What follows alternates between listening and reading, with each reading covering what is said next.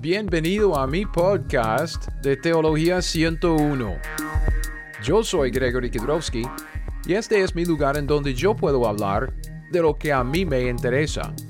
Y lo que me interesa es la Biblia.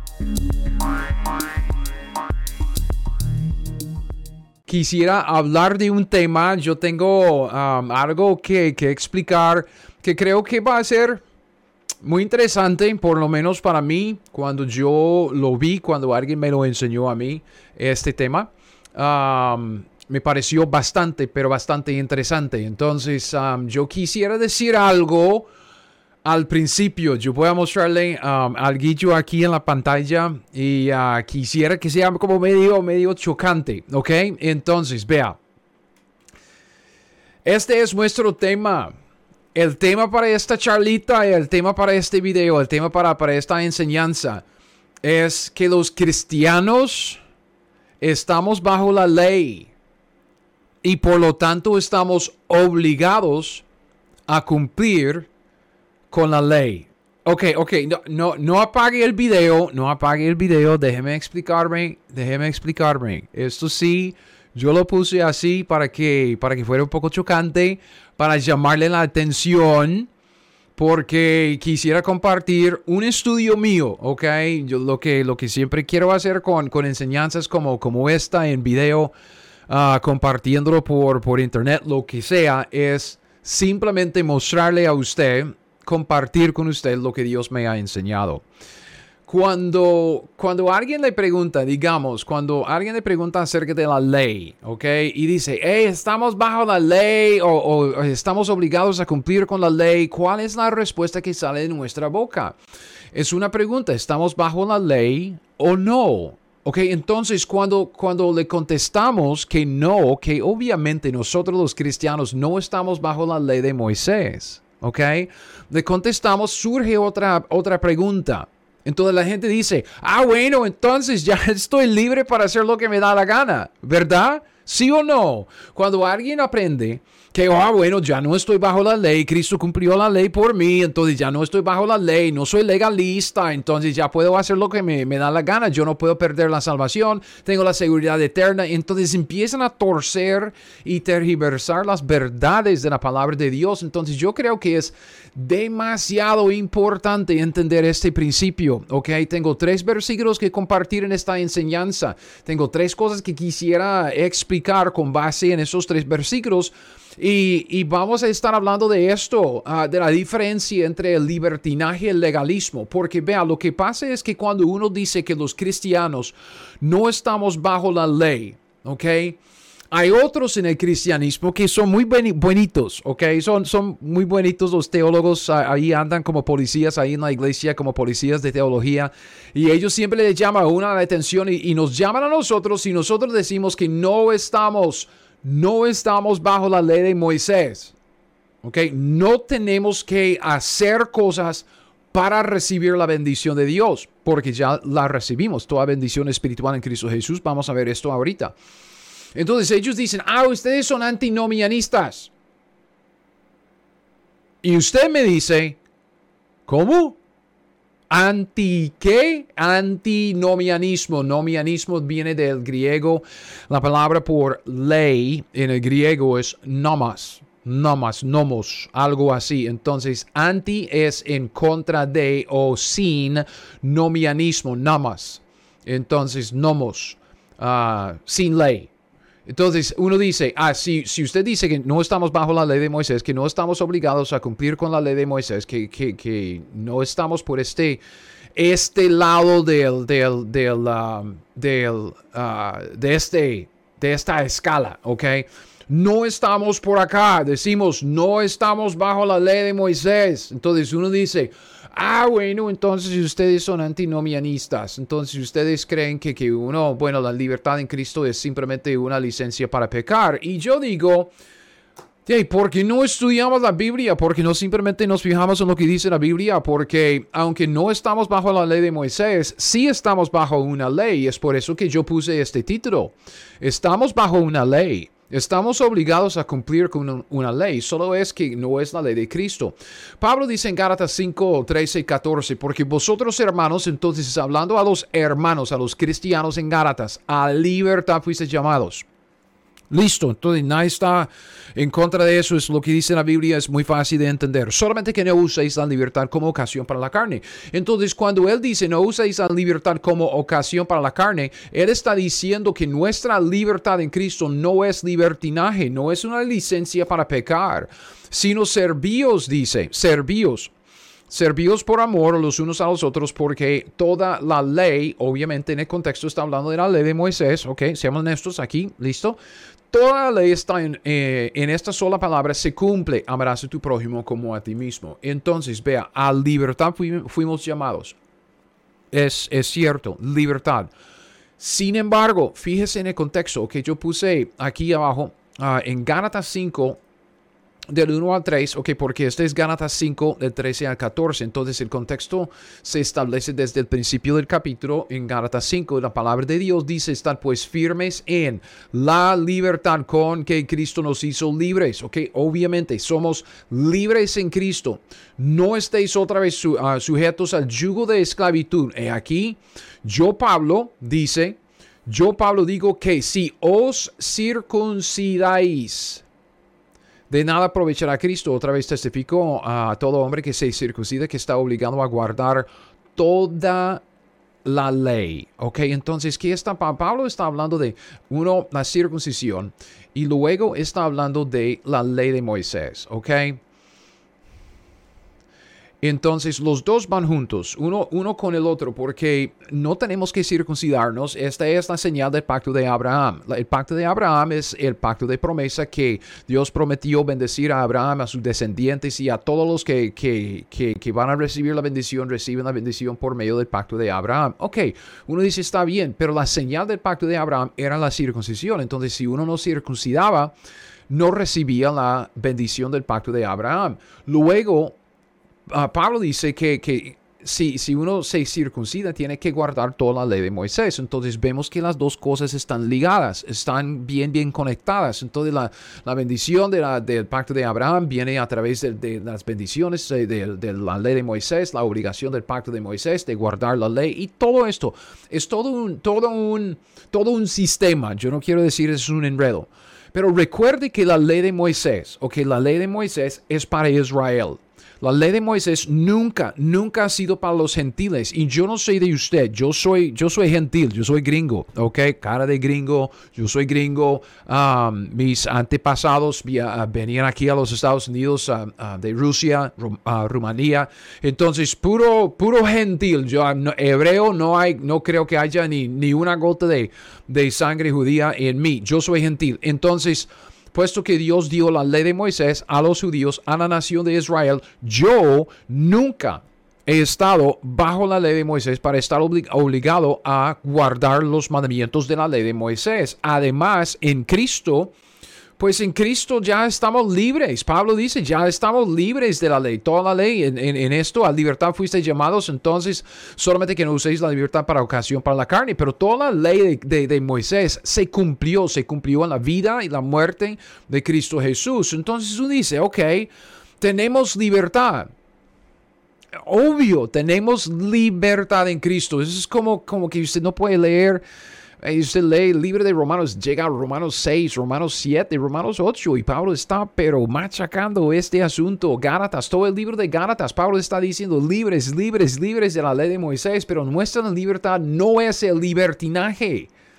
Esto es lo que tenemos que, que, que entender al principio, es que no es una ocasión para la carne, ocasión para que usted pueda hacer lo que usted quiere hacer en la carne. Oh, bueno, entonces no puedo perder la salvación, entonces puedo hacer lo que me da la gana. No, no es una licencia para pecar. Ok, nuestra libertad de la ley de Moisés. Vea. ¿Qué es lo que implica esto? Ok, porque Pablo dice, porque toda la ley en esta sola palabra se cumple y dice, amarás. Amarás. Y cuando uno pone esto, es puede ser como, como una conjugación para el futuro. Ah, amarás a tu prójimo mañana, ¿verdad? pero también puede ser un imperativo. Amarás a tu prójimo como a ti mismo. ¿Ok? Es un imperativo, es un, ¿qué? Mandamiento. Entonces, por lo menos hay un mandamiento en el Nuevo Testamento, en el libro de Gálatas, que aplica a nosotros. Que debemos amar a nuestros a nuestro prójimo como a nosotros mismos. Ok, entonces, nuestra libertad, ok, ya estamos entrando en el asunto. Nuestra libertad de la ley de Moisés nos ha puesto bajo otra obligación de cumplir. ¿Ok? Entonces, cuando yo digo, los cristianos estamos bajo la ley y por lo tanto estamos obligados a cumplir con la ley. ¿De qué estoy hablando? Hermanos, estoy hablando de esto. La ley de Cristo. ¿Ok? La ley de Cristo. La Biblia dice sobrellevar los cargos o sobrellevar los unos las cargas de los otros. Y así dice, cumplid así la ley de Cristo. ¿Ok? Entonces, aquí está la pregunta. ¿Qué es la ley de Cristo? Ah, ok, espere, espere, espere, porque eso es Gálatas, ok, Nuevo Testamento, escrito de Pablo, sabemos que eso es para nosotros. La ley de Cristo entendemos lo que es la ley de Moisés. La mayoría, la gran mayoría del Antiguo Testamento trata de la ley de Moisés. Honestamente, la gran mayoría de toda la Biblia trata de la ley de Moisés, que se, estableció en Éxodo 19 y vemos la ley hasta el final en el libro de Apocalipsis. Pero Pablo dice, cumplid así la ley de Cristo. ¿Qué es esta ley de Cristo? No sé si usted sabe que usted está bajo la obligación a cumplir con una ley. Sí, señor. Sí, señora. Sí, señorita. ¿Ok? Um, sobrellevar los unos las cargas de los otros y, y cumplir así la ley de Cristo. Entonces, ¿qué es esta ley de Cristo? ¿Cuál es nuestra obligación a Dios bajo la ley de Cristo? Porque e, es que Dios nos mandó, ese es un mandamiento, Dios nos mandó hacerlo, ¿ok? Es una obligación, tenemos que hacerlo. Ese es un imperativo. Eso es interesante cuando hablamos de, mandamientos, un imperativo. Yo no sabía esto, imperativo viene de la misma palabra ah, de imperativo imperio. ¿Ok? En un imperio tienen un emperador. ¿Y qué es lo que él hace? Manda. ¿Ok? Entonces, cuando tenemos un imperativo, tenemos un mandamiento del gran emperador Dios, el rey de reyes y el señor de señores, ¿ok? Entonces, por eso creo que debemos saber algo sobre esta ley de Cristo, la ley de Cristo. Y en esto, pues yo, como, como les, les digo, yo estoy simplemente compartiendo una enseñanza que yo recibí, es una enseñanza, es que lo aprendí de alguien y, empecé a, desarrollarlo a través de las páginas de la Biblia. Um, algunas preguntas, ¿qué es esta ley? ¿Ok? La ley de Cristo, ¿qué es? ¿Cómo es esta ley? ¿Será igual a la ley de Moisés? Que implica para nosotros los cristianos esta ley de Cristo y sobre todo cómo podemos cumplir con la ley de Cristo puesto que es un imperativo. ¿Ok? Entonces con esto vamos a, vamos a empezar, empezando con la primera mención, no es la primera mención en, en, orden, es la primera mención en mi estudio, es el mismo, uh, es el mismo versículo Gálatas 6.2.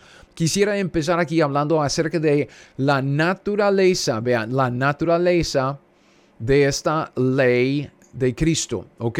Entonces, la primera cosa que quisiera que usted vea aquí, número uno, número uno, es esta palabra cumplir. Cumplir, ¿ok? Es un imperativo cumplir. Entonces esto implica una obligación. Es una obligación a someternos a esta ley de Cristo. Es una obligación a someternos y obedecerla.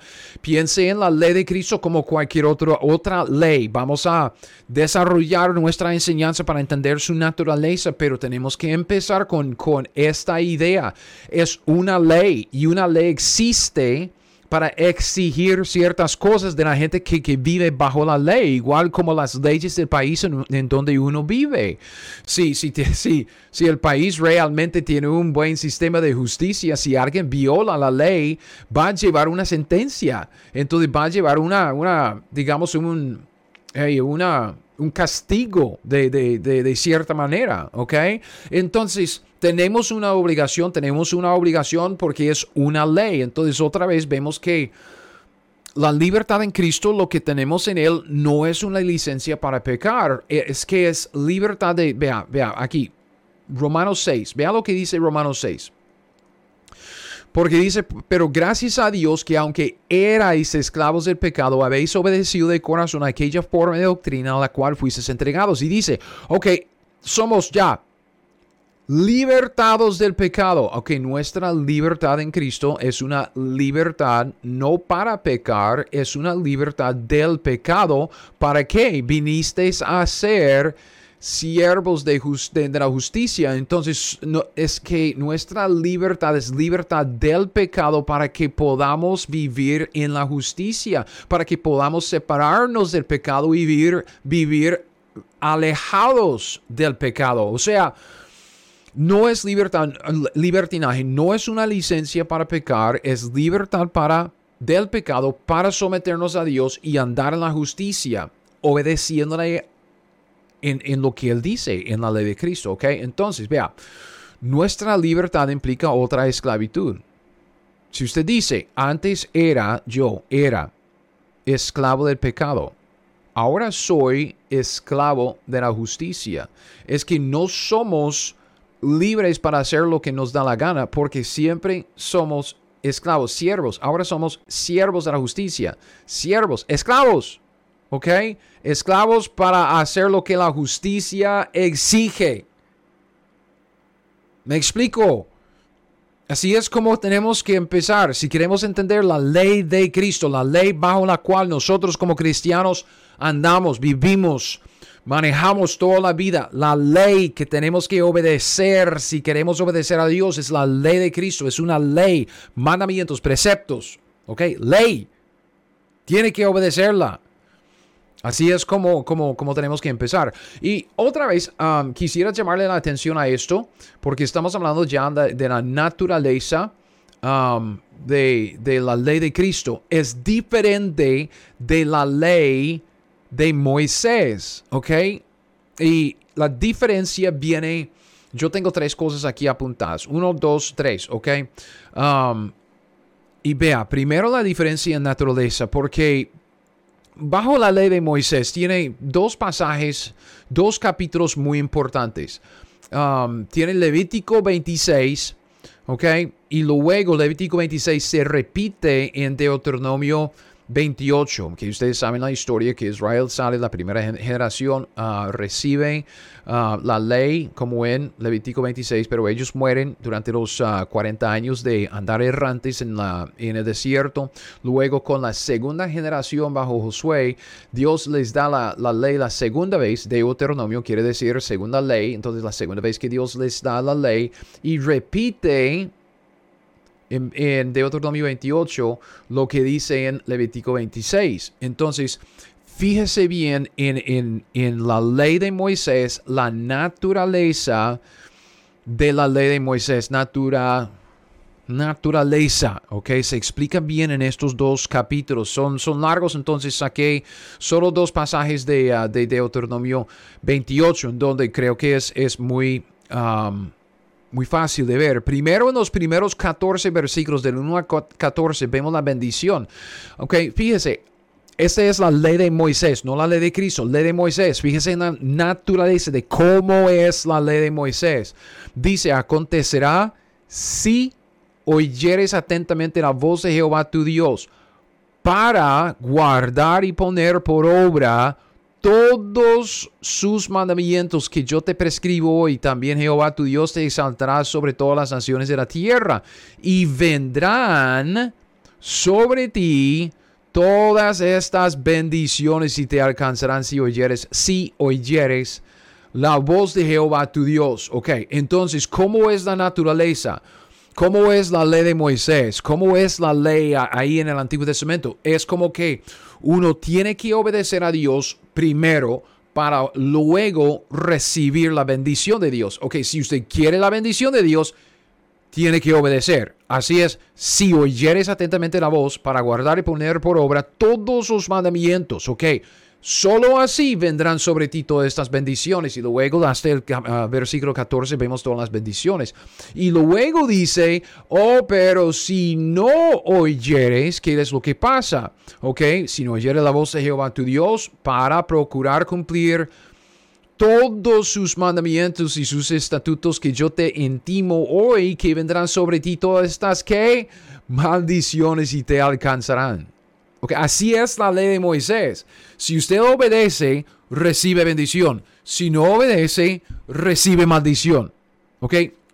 Todo lo que usted recibe, la bendición o la maldición, depende de lo que usted hace. Ok, así es la ley de Moisés, así es la ley de Moisés en, en naturaleza. Será así la vida en Cristo. Piénselo. Tiene que usted obedecer para recibir bendición en Cristo. No, No sé si usted me cree. No debería creerme, no debería creerme, ¿ok? Debe creer la palabra de Dios. ¿Qué es lo que dice la Biblia? ¿Ok? ¿Qué es lo que dice la Biblia? Efesios 1.3. Bendito sea el Dios y Padre de nuestro Señor, que nos bendijo en el pasado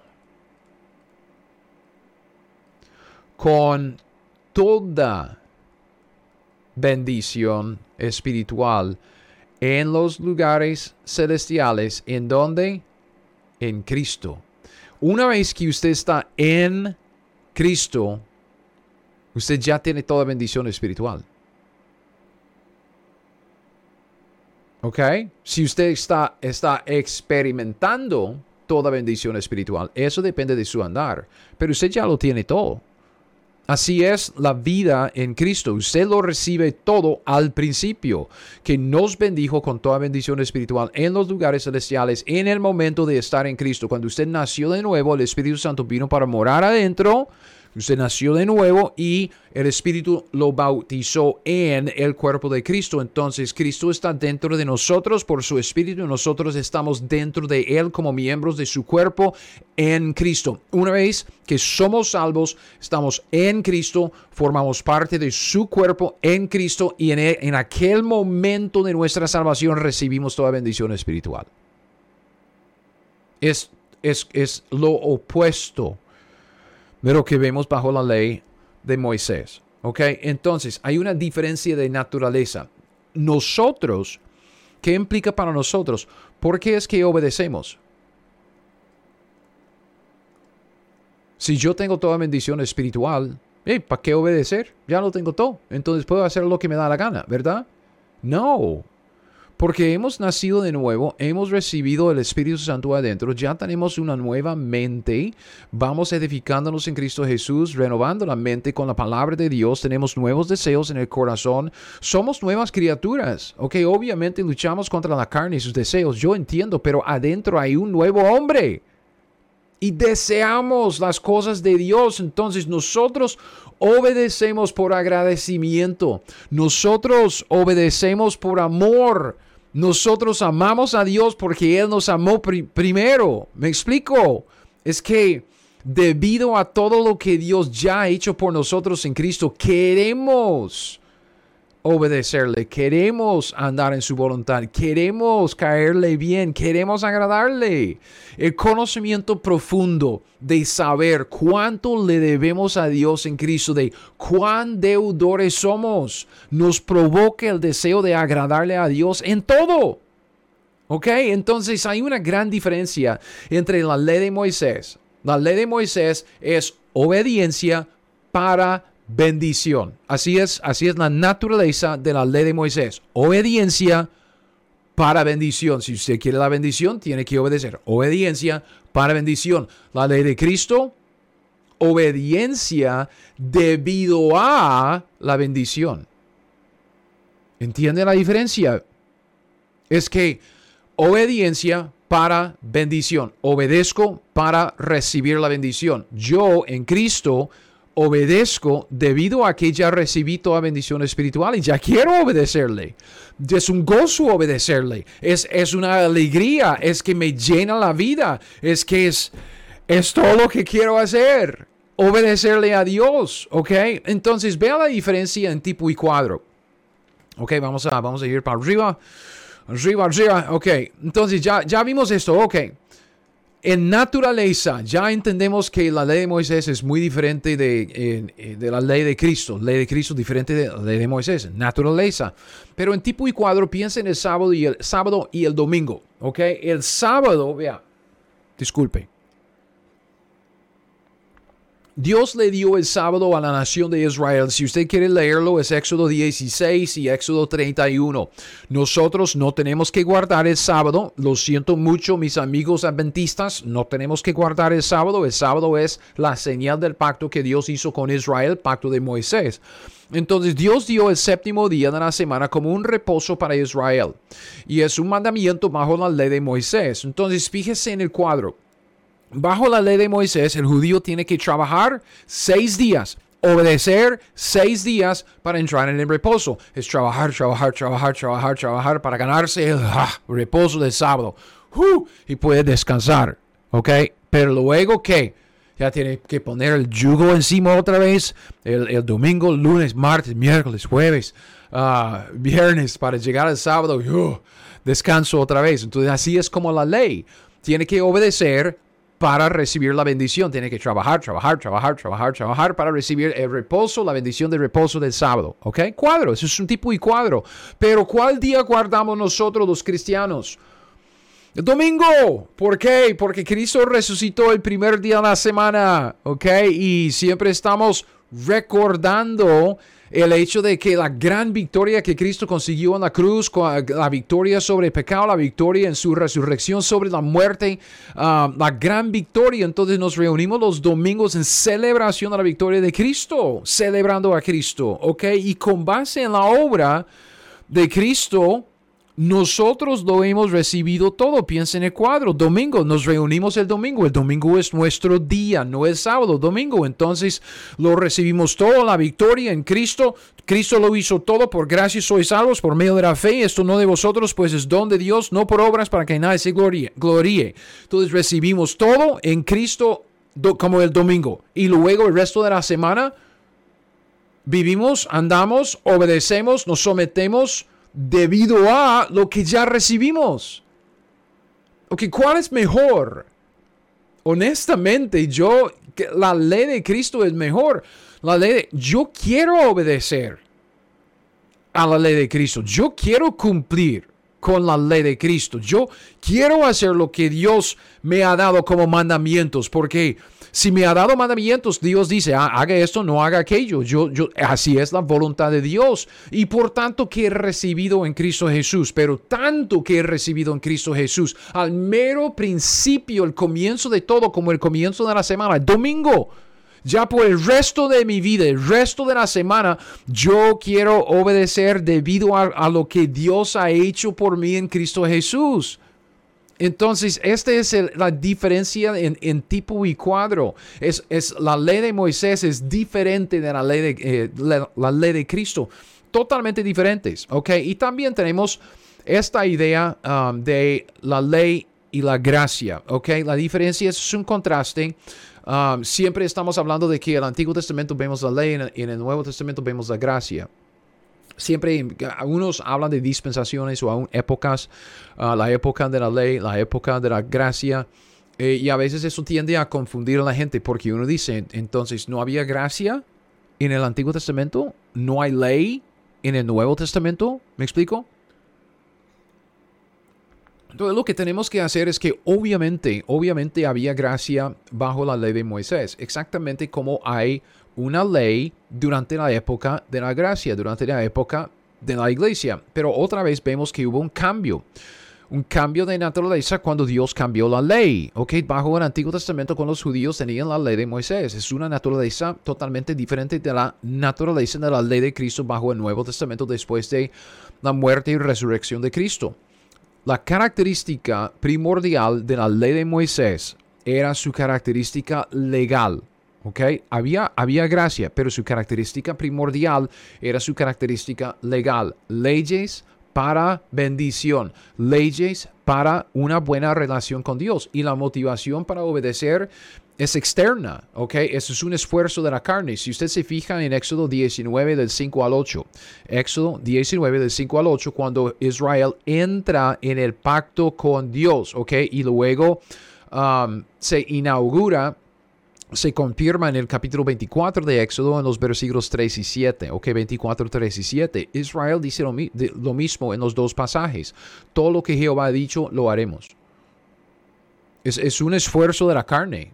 Todo lo que Él dijo, lo haremos. Nosotros lo haremos.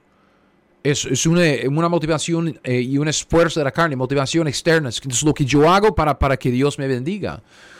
En cambio, la característica primordial de la ley de Cristo es su característica de gracia y la motivación para obedecer es interna porque es, viene del Espíritu Santo dentro, es, es que viene de un nuevo corazón, de una nueva naturaleza, del nuevo nacimiento, de cuando nacimos de nuevo en Cristo Jesús, recibimos el Espíritu Santo y, y ya tenemos ciertos deseos nuevos, ¿ok? Sí, luchamos contra la carne, sin embargo, queremos si somos cristianos y no, si, no estamos andando en la carne, en el pecado, pues queremos obedecerle a Dios. Y obedecemos a Dios obedeciendo a la ley de Cristo. Entonces, con, con Gálatas 6.2, ok, empezando con, con este primer versículo, um, quisiera destacar eso de la naturaleza de Cristo, ¿ok? Ya llevamos 30 minutos, ¿ok? 30 minutos en esta enseñanza. Yo voy a seguir, ¿ok? Si usted necesita tomar un break, si usted quiere apagar el video, llevaré esta enseñanza uh, y poner otra, la enseñanza otra vez para otro día, está bien, pero si usted tiene tiempo para seguir conmigo, por favor siga conmigo porque quisiera ver la segunda o el segundo versículo del segundo pasaje, primero de Corintios 9 del 20 al 21, vemos otra vez esto de la ley de Cristo, ¿ok? Y quisiera hablar de nuestra obligación bajo la ley de Cristo. Ya hablamos de la naturaleza ah, ah, de la ley de Cristo. Ahora hablemos un poco acerca de nuestra obligación, ¿ok? En este capítulo, capítulo 9 de 1 de Corintios, ah, vemos que Pablo está hablando acerca de lo que es su, su, su derecho Ah, siendo apóstol, siendo ministro del Evangelio y también está hablando acerca de su obligación, de, lo que le toca hacer. Y obviamente nosotros no somos apóstoles en el sentido de, de como Pablo, sin embargo nosotros también hemos recibido una comisión, la gran comisión, hemos recibido la misión de vida que Dios nos ha dado de hacer discípulos evangelizando a los inconversos, edificando a los santos. Y en esto vemos nuestra obligación. Pablo dice, en este pasaje, me he hecho a los judíos como judío para ganar a los judíos. Obviamente está hablando de ese aspecto de su, ministerio, um, que es el evangelismo, a los que están sujetos a la ley, aunque yo no esté sujeto a la ley. ¿A cuál ley? A la ley de Moisés. ¿Ok? Como sujeto a la ley para ganar a los que están sujetos a la ley, obviamente judíos. ¿Ok? Entonces él dice a los que están sin ley, gentiles, mi, yo, usted, gentiles, como si yo estuviera sin ley. Y fíjese lo que él dice, no estando yo sin ley de Dios, ok. Muy importante, vamos a ver esta frase otra vez, ley de Dios, sino bajo qué? La ley de Cristo para ganar a los que están sin ley, que son los gentiles. Entonces Pablo dice, cuando yo estoy entre los judíos, ok, yo guardo las costumbres de los judíos, no estoy otra vez bajo la ley, pero estoy, sí, si el judío no quiere comer un sándwich de jamón, entonces yo no voy a comer un sándwich de jamón, yo voy a esperar otro día ahí en la casa y yo como mi, mi jamón. Ok, entonces, y él dice, cuando estoy entre los gentiles, yo ando como si estuviera sin ley, ¿ok? No me preocupo tanto por las costumbres de, los judíos bajo la ley de Moisés porque estoy entre los gentiles. Pero él dice, no estoy yo sin ley de Dios. ¿Ok? ¿Cuál es esta ley de Dios? Él dice, no, no, no, no, yo estoy bajo la ley de Cristo. Entonces, fíjese que la ley de Cristo se llama aquí la ley de Dios. Eso va a ser importante en el tercer pasaje que analizamos. Ok. La ley de Cristo implica una obligación. Implica lo que Pablo llama en este pasaje, es el mismo capítulo, 1 de Corintios 9, 15, es el mismo capítulo, lo que él llama una necesidad impuesta. ¿Ok? Pablo dice, pero yo de nada de esto me he aprovechado, ni tampoco he escrito esto para que se haga así conmigo porque prefiero morir antes que nadie desvanezca esta mi gloria, pues anuncio el Evangelio, que es de su deber, bajo la, ah, la, ley de Cristo, es su deber como la misión de vida, evangelismo. Si anuncio el Evangelio, no tengo por qué gloriarme porque me es impuesta necesidad. ¿okay? No, es, no es algo en que puedo gloriarme porque es lo que Dios me ha dado que hacer. Es mi deber. ¿Ok? Entonces él dice, me es impuesta necesidad, es mi obligación. Y aún él dice, vea, hay de mí si no anunciar el Evangelio. Hay de mí si no obedezco. Hay de mí si no hago lo que Dios me ha dado que hacer, si lo, que Dios me ha mandado hacer. Por lo cual, si lo hago de buena voluntad, ¿qué? Recompensa tendré. Pero si de mala voluntad, la comisión me ha sido encomendada. Pablo dice otra vez, esta es mi necesidad impuesta. ¿Qué fue eso? Esta, la necesidad impuesta, la comisión me ha sido encomendada. Si no lo hago, hay de mí. ¿Ok? Vea estas dos cosas. Hay de mí, castigo o recompensa. Si lo hago de buena voluntad, recompensa. Si no, hay de mí. ¿Ok? Entonces, si no cumplimos con nuestro deber delante de Dios en Cristo Jesús, si no cumplimos con la ley de Cristo, lo que Pablo llama también la ley de Dios, vamos a decir como Pablo, ay de mí, porque habrá consecuencias, consecuencias por desobedecer a nuestra ley, ¿ok? Pero si nos sometemos a la ley de Cristo para obedecerla de buena voluntad, habrá recompensa. Y en Pablo tenemos el ejemplo de una vida de sumisión y obediencia. Él simplemente siempre hacía lo que Dios quiso. Ah, bueno, no todo. Es que obviamente el hombre metió la pata um, y ya llevó sus, sus, consecuencias, su disciplina y todo. Pero digamos, es un buen ejemplo. Pablo dice, sígueme a mí como yo a Cristo. Entonces tenemos un buen ejemplo en él. Él sirvió a Dios en la comisión, obedeciendo a la ley de Cristo voluntariamente y también con ganas. ¿Ok? Entonces, fíjese en lo que es esta verdad. ¿Ok? Esta verdad, la ley de Cristo, si estamos hablando de la, la ley de Cristo, la la ley que tenemos en Cristo Jesús, ¿ok? Es una ley, tiene sus mandamientos, Dios dice, haga esto, haga esto, haga esto y no haga aquello. Es la ley de Cristo. Esto quiere decir que tenemos una obligación a obedecer todos los mandamientos de la ley de Cristo, ¿ok? Y si no obedecemos, ay de mí, si obedecemos de buena voluntad, recompensa, ¿ok?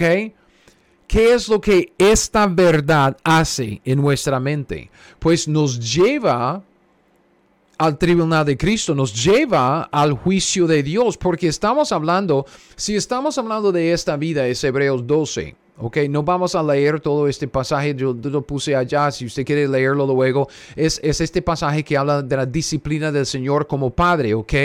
Es verdad que ninguna disciplina al presente parece ser causa de gozo, sino de tristeza, porque Dios nos castiga, Dios nos disciplina cuando desobedecemos, pero después da fruto apacible de justicia, ya cuando nos arrepentimos para ya volver al camino de la justicia a los que en ella ha sido uh, ejercitados. Entonces ya Dios nos disciplina cuando nos desviamos, cuando no obedecemos a la ley de Cristo, cuando no nos sujetamos a la ley de Cristo, cuando no estamos obedeciendo a la ley de Cristo, viene la disciplina.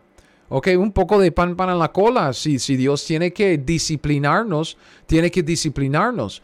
Pero también esto, esta idea del juicio del, cristiano nos lleva mucho más allá Ah, de, una disciplina en la vida mundana, en la vida cotidiana de un cristiano aquí. Ah, no quiero menospreciar, despreciar o hablar poco de, del juicio de Dios como la disciplina como un Padre perfecto y celestial sobre nuestras vidas hoy día. Pero yo creo que el tribunal de Cristo lleva un peso un poco más. Es, es, es, es en serio. Entonces, las implicaciones de nuestra relación con la ley de Cristo van más allá de nuestra vida aquí en el mundo, van más allá de la disciplina que recibimos nuestro Padre Celestial. la ley de Cristo tiene ciertas implicaciones y implicaciones muy serias para nosotros en el tribunal de Cristo, porque allá en el tribunal de Cristo, ese juicio, recibiremos nuestra recompensa por lo que, lo que hemos hecho con lo que Dios nos ha dado. O sufriremos la pérdida de esa recompensa, de nuestra herencia, y vamos a decir con Pablo, ay de mí. Entonces yo puse tres versículos en primer lugar, o tres pasajes. Primer, primero es Romanos 14, 10. ¿ok? En Romanos 14, 10 lo que quisiera destacar es que todos tenemos que comparecer ante el tribunal de Cristo. Pablo dice, porque juzgas a tu hermano. Ustedes, hey, cristiano porque está juzgando a tu hermano, ¿ok? Tú también porque menosprecias a tu hermano, porque todos comparecemos, uh, compareceremos ante el tribunal de Cristo. Todos vamos a ser juzgados por nuestras obras, juzgados como siervos allá en el tribunal de Cristo. Entonces, hey, no, no se fije en el otro, fíjese en el, en el hombre o la mujer ahí en el espejo. Todos tenemos que comparecer en el tribunal de Cristo, ¿ok? Y será un juicio, según de Corintios 10, o 5, 10 y 11 será un juicio de nuestras obras después de la salvación, cuando, ah, cuando entramos en el cuerpo de Cristo. Pablo dice porque es necesario que otra vez todos nosotros comparezcamos ante el tribunal de Cristo para que cada uno reciba, fíjese, reciba según lo que haya hecho mientras estaba en el cuerpo, sea bueno o sea malo. Entonces, una vez que usted entra en el cuerpo, ¿ok? El cuerpo de Cristo es el cuerpo, ¿ok? Ah, Dios empieza a llevar el, el, libro, ¿ok? El libro de nuestras obras. Entonces, Él él sabe lo que hemos hecho mientras que estábamos en el cuerpo. Entonces, una vez que nacimos de nuevo, todo lo que hacemos, que sea malo, sea bueno, Dios siempre están llevando un récord, ¿ok? Y Pablo dice, conociendo pues, este, esta palabra pues se refiere otra vez al, al versículo anterior, conociendo pues el temor del Señor. Entonces, esta idea de que Dios nos va a juzgar nos causa un poco de temor, un temor que nos motiva, un temor que provoca un deseo de qué? persuadimos a los hombres a evangelizar, a edificar a los santos, a hacer la obra del ministerio, pero a Dios les manifiesto lo que somos. Espero que también lo sea en vuestras conciencias. Entonces, es algo serio, ¿ok? Es algo serio porque es algo que nos causa un poco de temor, un temor que nos motiva, obviamente. No queremos experimentar eso de ay de mí en este juicio del tribunal de Cristo. Queremos experimentar la recompensa. ¿Por qué? Porque queremos glorificar a Cristo, tanto lo que Cristo ha hecho por nosotros, tanto. Queremos glorificarlo, queremos llegar al tribunal de Cristo con algo, como para decir gracias, con ese corazón de agradecimiento delante de Cristo y, gozarnos con Él en aquel día. ¿Ok? Ah, el siguiente pasaje aquí abajo, 1 de Corintios 3, ah, del 11 al 15 vemos que nuestra recompensa depende de lo que hacemos. ¿ok? En primer lugar, Pablo dice, nadie puede poner otro fundamento que el que está puesto, que es Jesucristo. Entonces, el fundamento es nuestra salvación. Ok, nuestra salvación en Jesucristo. Ahí colocamos el fundamento. Y sobre este fundamento, si alguno edificare la edificación, eso fue evangelismo, edificación. Oro, plata, piedras preciosas, madera y no jarasca. Vea, la obra de cada uno se hará manifiesta. Porque el día, ¿cuál día? Este día, ok, el día del juicio. El día la declarará, pues por el fuego será revelada. Y la obra de cada uno, cual sea, ¿ok? Buena o mala. Toda obra de cada uno, cual sea, el fuego la probará. Versículo 14. Si permaneciere la obra de alguno que sobreedificó, ¿qué es lo que va a recibir? Recompensa. Si usted hace las obras que Dios quiere, va a tener recompensa. Si la obra de, algunos se quemare, si es algo pasajero, si es algo del mundo, que es algo que, no, no es eterno, no es lo que Dios quería, era algo que usted quería, él sufrirá pérdida. Si bien él mismo será salvo, ok, no estamos hablando de un juicio de nuestra salvación, estamos hablando de un juicio de nuestro servicio, no nuestra salvación, aunque así como por fuego. Después de la salvación, cada uno es responsable por edificar y sobre edificar sobre el fundamento de Cristo Jesús, sobre el fundamento de su salvación conforme al plan y la voluntad de Dios. Yo no puedo edificar por usted, usted no puede edificar por mí. Yo puedo ayudarle compartiendo una enseñanza o exhortándole o siendo un amigo y dándole motivación, lo que sea. Pero al final del día, usted tiene que edificarse, usted tiene que sobre edificar. Son las obras que, que usted hace, usted tiene que decidir. Um, es, su propia decisión, ¿ok? Entonces cada uno de nosotros seremos juzgados por nuestras obras, por lo que hicimos con lo que Dios nos ha dado. No es un juicio para la salvación, como dije, sino para la recompensa de herencia. Será para la pérdida de la recompensa de herencia para algunos que no tienen las obras que, que deben tener. ¿Ok? Entonces, nuestra relación con la ley de Cristo si cumplimos con la ley o no. Esto es lo que va a determinar cómo salimos del tribunal de Cristo. No, no sé si, si, debo repetir esto. Yo gozo mucho en eso de compartir una, un estudio bíblico, una enseñanza. Pero eso debe pesar un poco ahí en nuestra mente y sobre nuestro corazón. Todo lo que vamos a recibir, todo lo que podemos perder en el tribunal de Cristo al final de todo. De toda la lucha de una vida pesada aquí en el mundo. Todo depende de nuestra relación con la ley de Cristo. Si nos sometemos a la ley de Cristo para obedecerla, o si simplemente tomamos la libertad en Cristo como una, una ocasión para la carne para vivir como nos da la gana. Entonces, Pablo dice, vea, nuestra relación aquí con, con la ley de Cristo, ¿ok? La ley de Cristo. Que otra vez quisiera llamarle la atención a esto, que se llama también la ley de Dios, ¿ok? Si anuncio el Evangelio, no tengo por qué gloriarme porque me es impuesta necesidad, ¿ok? Es nuestro deber. Hay de mí si no anunciar el Evangelio, si no obedezco, hay de mí. Porque voy a, voy a Voy a experimentar la disciplina del Señor en esta vida y luego cuando ya, esté, ya esté delante del tribunal de Cristo, voy a comparecer delante del tribunal de Cristo y, también yo voy a decir, ay de mí allá también, porque va a ser mucho más pesado allá. Por lo cual, Pablo dice, si lo hago de buena voluntad, ¿qué es lo que tengo? Man, recompensa. De buena voluntad. Eso es lo que yo estoy tratando de decir que yo, si usted es cristiano, yo, yo sé, usted lo dice conmigo.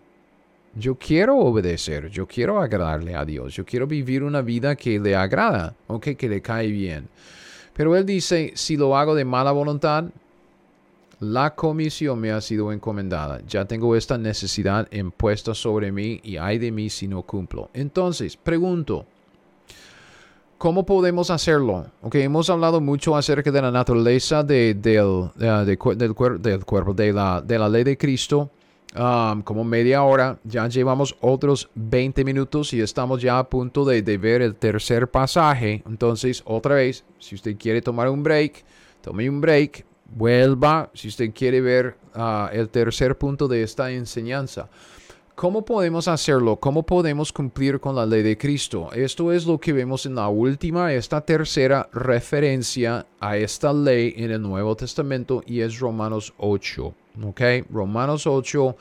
Quisiera hablar de la vida bajo la ley de Cristo. ¿Ok? Y yo tengo algunas cosas prácticas como para decir, ah, para para llegar a una buena aplicación de esta enseñanza. Entonces, sígueme. Primero que nada, lo que quiero decir es que la vida bajo la ley de Cristo, como hemos visto en la ley de Moisés y en su naturaleza, entienda, la vida bajo la ley de Cristo no es ninguna carga, no es un yugo. ¿Qué es lo que Cristo dijo acerca de su yugo? Mi yugo es fácil, mi carga es ligera. Ah, es, recibir todo lo que necesitamos para hacerlo el domingo y trabajar el resto de la semana en, por agradecimiento, ah, por amor, por, por tan deudores que, que, somos con base en lo que Cristo ha hecho. La vida, la vida bajo la ley de Cristo es una vida de gozo, es una vida de alegría, es una vida llena es la vida abundante en Cristo Jesús que nos prometió. Es una vida de tranquilidad, de paz con Dios y paz para con Dios, paz de Dios. Um, es una vida de propósito eterno. Es la vida abundante en Cristo Jesús, la vida bajo la ley de Cristo. Es una ley de libertad, ¿ok? Entonces, veamos este, esta, los primeros cuatro versículos de este capítulo. Ahora pues, ninguna condenación hay para los que están en Cristo Jesús, los que no andan conforme a la carne, sino conforme al Espíritu. Entonces, cuando hablamos de la ley de Cristo y la vida bajo la ley de Cristo, estamos hablando de nuestro andar, ¿ok? Andar diario, nuestra vida cotidiana, nuestro andar en Cristo debe ser conforme al Espíritu porque la ley, aquí está, la ley del Espíritu de vida en Cristo Jesús me ha librado de la ley del pecado de la muerte. Porque lo que era imposible para la ley, por cuanto era débil por la carne, es la ley de Moisés, Dios, enviando a su Hijo en semejanza de carne de pecado y a causa del pecado, condenó el pecado en la carne para que la justicia de la ley se cumpliese en nosotros, que no andamos conforme a la carne, sino conforme al Espíritu. ¿Ok? Entonces, vemos aquí que esta ley de Dios, ¿ok? Vemos, voy a, voy a llamarle la atención aquí abajo. Esta ley del Espíritu en Cristo aquí es la ley de Dios, como vimos en el ah, pasaje en 1 de Corintios 9, la ley de Dios la ley de Cristo para nosotros, la ley bajo la cual vivimos. Es una ley que el Espíritu de Dios usa para guiarnos en la vida en este mundo, que andamos conforme al Espíritu. ¿Cómo? Conforme a esta ley, ¿ok? ¿Cuál ley? Esta ley, la ley de Dios, que es la ley de Cristo, ¿ok? Versículo 2 dice que la ley es algo que nos aleja del pecado y de la muerte y nos acerca a Dios. Es una ley que nos enseña cómo hacer lo que Dios quiere. Ok, eso es en versículo 3 y 4. Nos muestra el camino de la justicia aquí, para que la justicia de la ley se cumpliese en nosotros, por donde debemos andar. Nos muestra también el camino de la carne, que no debemos, no debemos andar conforme a la carne. Ok, eso es la prohibición y nos muestra cómo andar conforme al Espíritu. Así es la ley de Dios, así es la ley del Espíritu de vida en Cristo Jesús, así es la ley de Cristo. Entonces, vea, esta parte aquí tengo seis cosas que decir y así es uh, lo que vamos a hacer para, para terminar. Fíjese en seis cosas, ok, seis cosas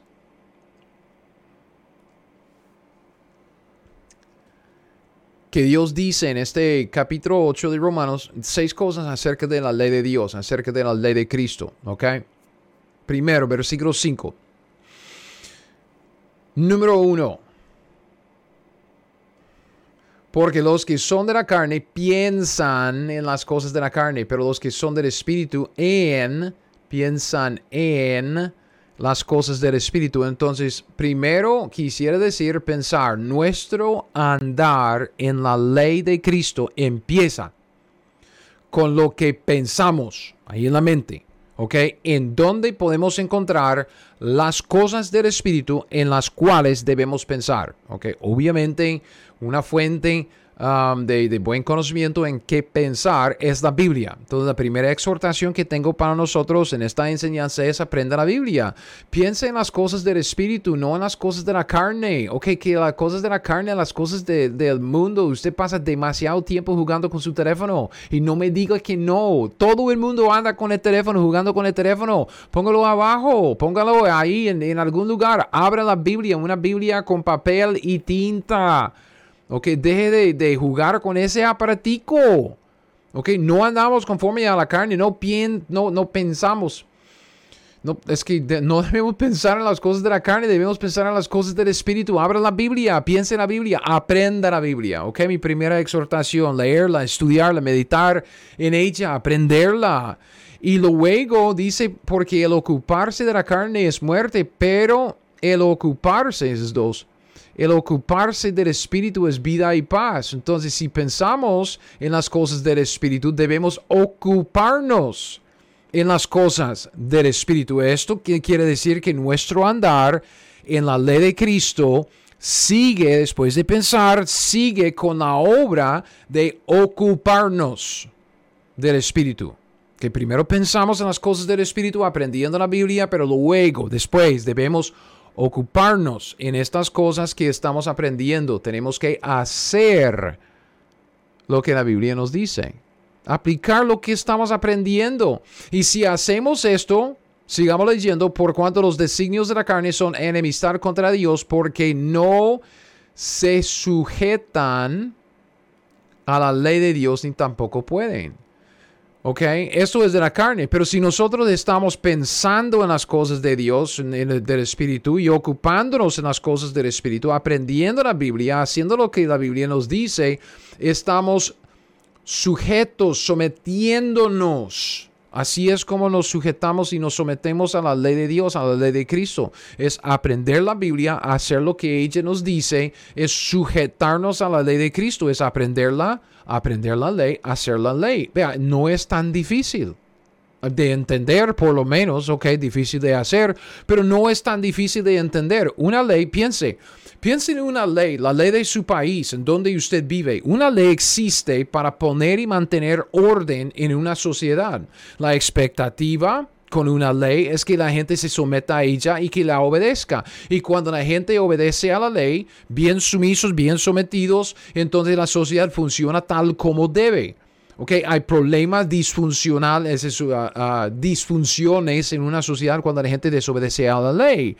Pero es igual, es igual en el cuerpo de Cristo. El cuerpo de Cristo, nosotros en nuestras iglesias, en nuestras vidas cotidianas, nosotros funcionamos como los miembros del cuerpo de Cristo que somos cuando nos sometemos a la ley, cuando hacemos lo que la ley dice, cuando obedecemos.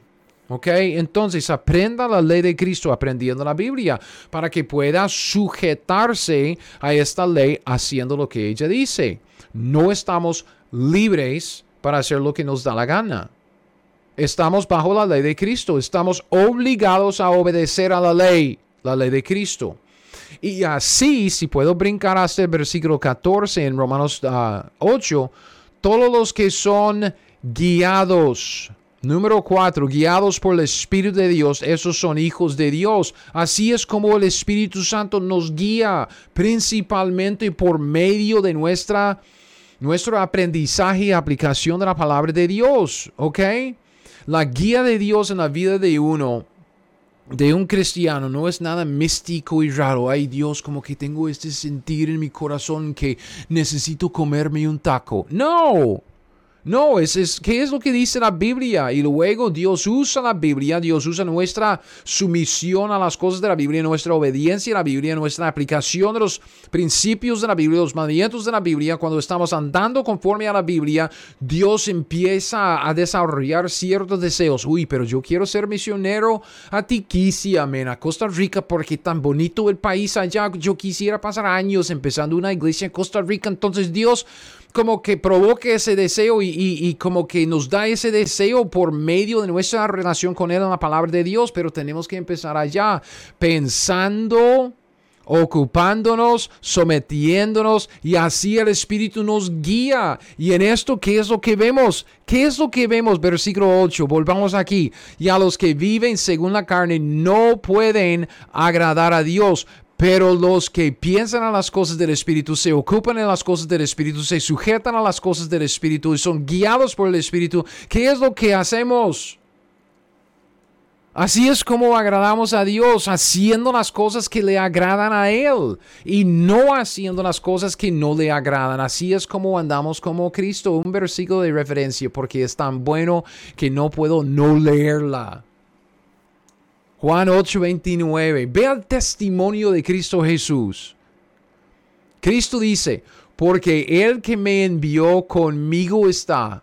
No me ha dejado solo el Padre, porque yo hago siempre lo que le agrada. Yo no puedo decir esto. Cristo sí, nunca hizo nada que le desagradó al Padre todo lo que él hacía, siempre, cada día, cada momento, cada minuto, cada hora, siempre, le agradó al Padre.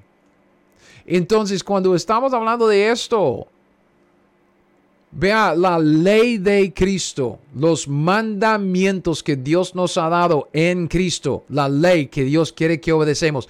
Debemos aprender la ley, pensar en las cosas de, de Dios, ocuparnos en esto, hacer lo que la ley dice. Así es como nos sujetamos a Dios bajo la ley de Cristo. Así es como el Espíritu Santo nos guía. Y cuando hacemos todo esto, agradamos a Dios y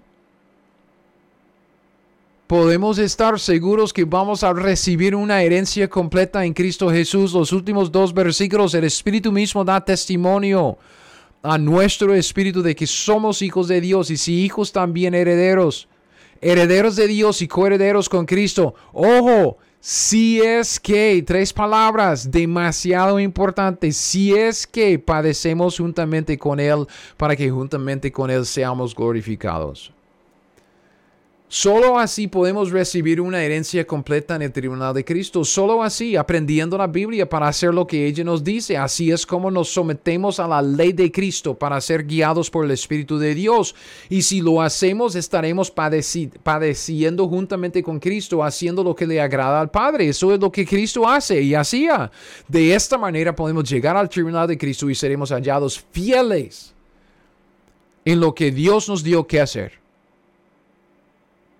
Ok, entonces, vea, yo digo, los cristianos estamos bajo la ley, por lo tanto debemos, no, tenemos una obligación de cumplir con la ley. Los cristianos estamos bajo la ley. Y por lo tanto estamos obligados a cumplir con la ley, pero no la ley de Moisés, que es únicamente para la nación de Israel la nuestra, nuestra ley es la ley de Cristo. Y usted dice, ok hermano, entonces la ley de Cristo. La ley de Cristo son todos los mandamientos, todos los preceptos, todos los estatutos, o sea, todos los imperativos que Dios nos dio en Cristo por medio de nuestro apóstol Pablo. Si uno dice, entonces ya, ya no estoy bajo la ley de Moisés, entonces soy libre para hacer lo que me da la gana, no. Usted es siervo de la justicia. Usted fue comprado con precio, el precio de la sangre del Hijo de Dios. Usted es esclavo de la justicia, esclavo de Dios, esclavo voluntario, porque usted se convirtió, usted lo, lo, decidió, decidió, usted tomó la decisión, usted quiso ser cristiano, ya es cristiano, usted pertenece a otro, a Cristo, usted es de Dios. Y Dios nos ha dado una ley que obedecer. Entonces aquí está un desafío, algo práctico que usted puede hacer esta semana, ¿ok? Esta semana lea los libros de Romanos a Filemón, los libros que Pablo escribió a las iglesias, a los cristianos. Romanos a Filemón. Son 13 libros que Pablo escribió y saque una lista de todos los imperativos. Cada imperativo que usted ve, apúntelo. Cada verbo que se conjuga como un imperativo, apúntelo y estará sacando una lista de los mandamientos de la ley de Cristo. Por ejemplo, la Biblia dice, así también vosotros consideraos, imperativo, mandamiento de la ley de Cristo, consideraos muertos al pecado, pero vivos para Dios en Cristo Jesús, Señor nuestro. Es un imperativo. No reine pues. Es un imperativo, no reine pues el pecado en vuestro cuerpo mortal. Hágalo. Es una ley, es un mandamiento de la ley de Cristo. Ni tampoco presentéis, no lo haga vuestros miembros al pecado. No presente sus miembros al pecado. No vaya a esos lugares. No se fije en esas cosas. No haga aquello. No presentéis vuestros miembros al pecado como instrumentos de iniquidad, sino, otra vez, imperativo, presentaos vosotros mismos a Dios como vivos de entre los muertos. Romanos 12:2. No os conforméis a este siglo, sea diferente. Es un mandamiento en la ley de Cristo. Sométase toda persona a las autoridades superiores en la sociedad, a las leyes. Huid la fornicación. Hágase todo para edificación. Romanos a Filemón. Yo le desafío. Saque una lista de todos los imperativos y estará sacando una lista de todos los mandamientos, preceptos y estatutos en lo que se llama la ley de Cristo. Así es la ley. Exige, exige una vida de justicia. Existe para ordenar nuestro andar. Dios estableció leyes para, para, para los que estamos en Cristo y debemos aprenderlas para obedecerlas y de esta manera hacer lo que Dios quiere. Pero recuerden, ok, recuerden, ya estoy terminando, estamos a una hora, estoy terminando. Recuerden, ok, por favor, la diferencia entre la ley de Moisés y la ley de Cristo. Bajo la ley de Moisés, a ver, ¿dónde estaba? Eso en, en, en Levítico 26 y Deuteronomio 28. El judío tiene que obedecer si quiere la bendición. Es obedecer para bendición. Bajo la ley de Moisés o bajo la ley de Cristo, ya hemos recibido toda bendición en Cristo Jesús. Entonces, en Cristo puesto que ya recibimos toda bendición espiritual. Por esto queremos, queremos agradarle a Dios en todo y siempre. Dígame si no es la verdad. O sea, queremos cumplir con la ley de Cristo andando en sumisión y obediencia. Y recuerde el juicio, recuerde lo que Pablo dice. Um, si anuncio el Evangelio, no tengo por qué gloriarme porque me es impuesta necesidad. Hay de mí si no anunciar el Evangelio. Hay de mí si no me someto a la ley de Cristo. Hay de mí si no obedezco. Y, y, honestamente, hermanos, hay de mí. Hay de mí si no obedezco de buena voluntad. Si lo hago a regañadientes, la comisión me ha sido encomendada y, y me... ¿Para qué? Hay de mí. Recuerde el juicio.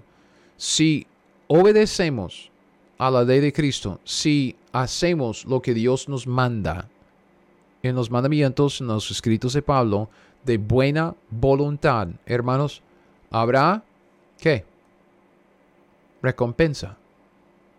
Y con esto gozo y alegría porque vamos a glorificar a Cristo, tanto que Él hizo por nosotros, vamos a poder glorificarlo en el tribunal de Cristo. Si no lo hacemos o si lo hacemos de mala voluntad, como dije, como a regañadientes, entonces, ok, voy a evangelizar, ok, entonces voy a oír la fornicación, ok, todo en chompipao, ¿verdad? Si lo hacemos de mala voluntad, ay de mí, ay de mí en el tribunal de Cristo. Ay de mí porque voy a llevar la disciplina del Señor hoy día y ay de mí en el tribunal de Cristo. Entonces yo digo otra vez, no es tan difícil de entender aprenda la Biblia, haga lo que ella le dice. Eso es lo que tengo que decir. Gracias por haber escuchado esta enseñanza. Como les dije, es algo que Dios me dio a mí primero y um, es una exhortación que yo siempre tengo en mente, de que no somos libres de cualquier ley, no somos libres de cualquier ley. Somos libres de la ley de Moisés. No tenemos que circuncidarnos y guardar toda la ley de Moisés. No, estamos bajo la ley de Cristo. ¿Ok? Y la ley de Cristo tiene sus mandamientos. Son los imperativos de los escritos de Pablo. Y debemos aprenderlos. Y debemos tenerlos en mente. Y debemos obedecerlos de buena voluntad. Porque vale toda la pena. Entonces, um, espero que esta enseñanza haya sido de una bendición en su vida. Si usted ha llegado hasta el final, felicidades y um, espero que vuelva para más. Siempre le, invito a suscribirse a mi canal de YouTube. Se llama Teología 101.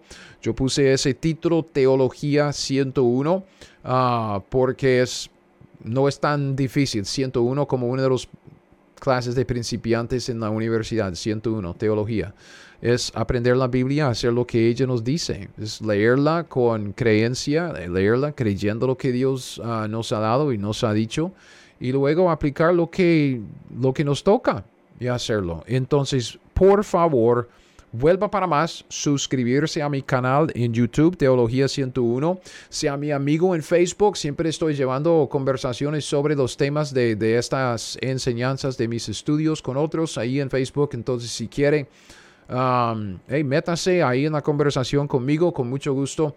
Si usted se encuentra en los Estados Unidos, yo estoy en Kansas, en el área de Kansas City. Póngase en contacto conmigo para que podamos uh, asistir a, la iglesia juntos o hablar o, hacer, hacer algo juntos. Eh, sería una bendición y un gozo para mí. Entonces, hasta la próxima vez, hasta el siguiente video. Um, que Dios le siga bendiciendo en Cristo Jesús y que usted siga aprendiendo la Biblia y haciendo lo que ella le dice. Gracias por escuchar mi podcast Teología 101. Ahora, si usted quiere las notas de este estudio o de cualquier otro estudio que he sacado, todos mis estudios están disponibles en mi sitio web teología101.net. Es teología101.net. Y con esto lo dejo. Hasta el próximo. Siga fiel. Aprenda la Biblia y haga lo que ella le dice.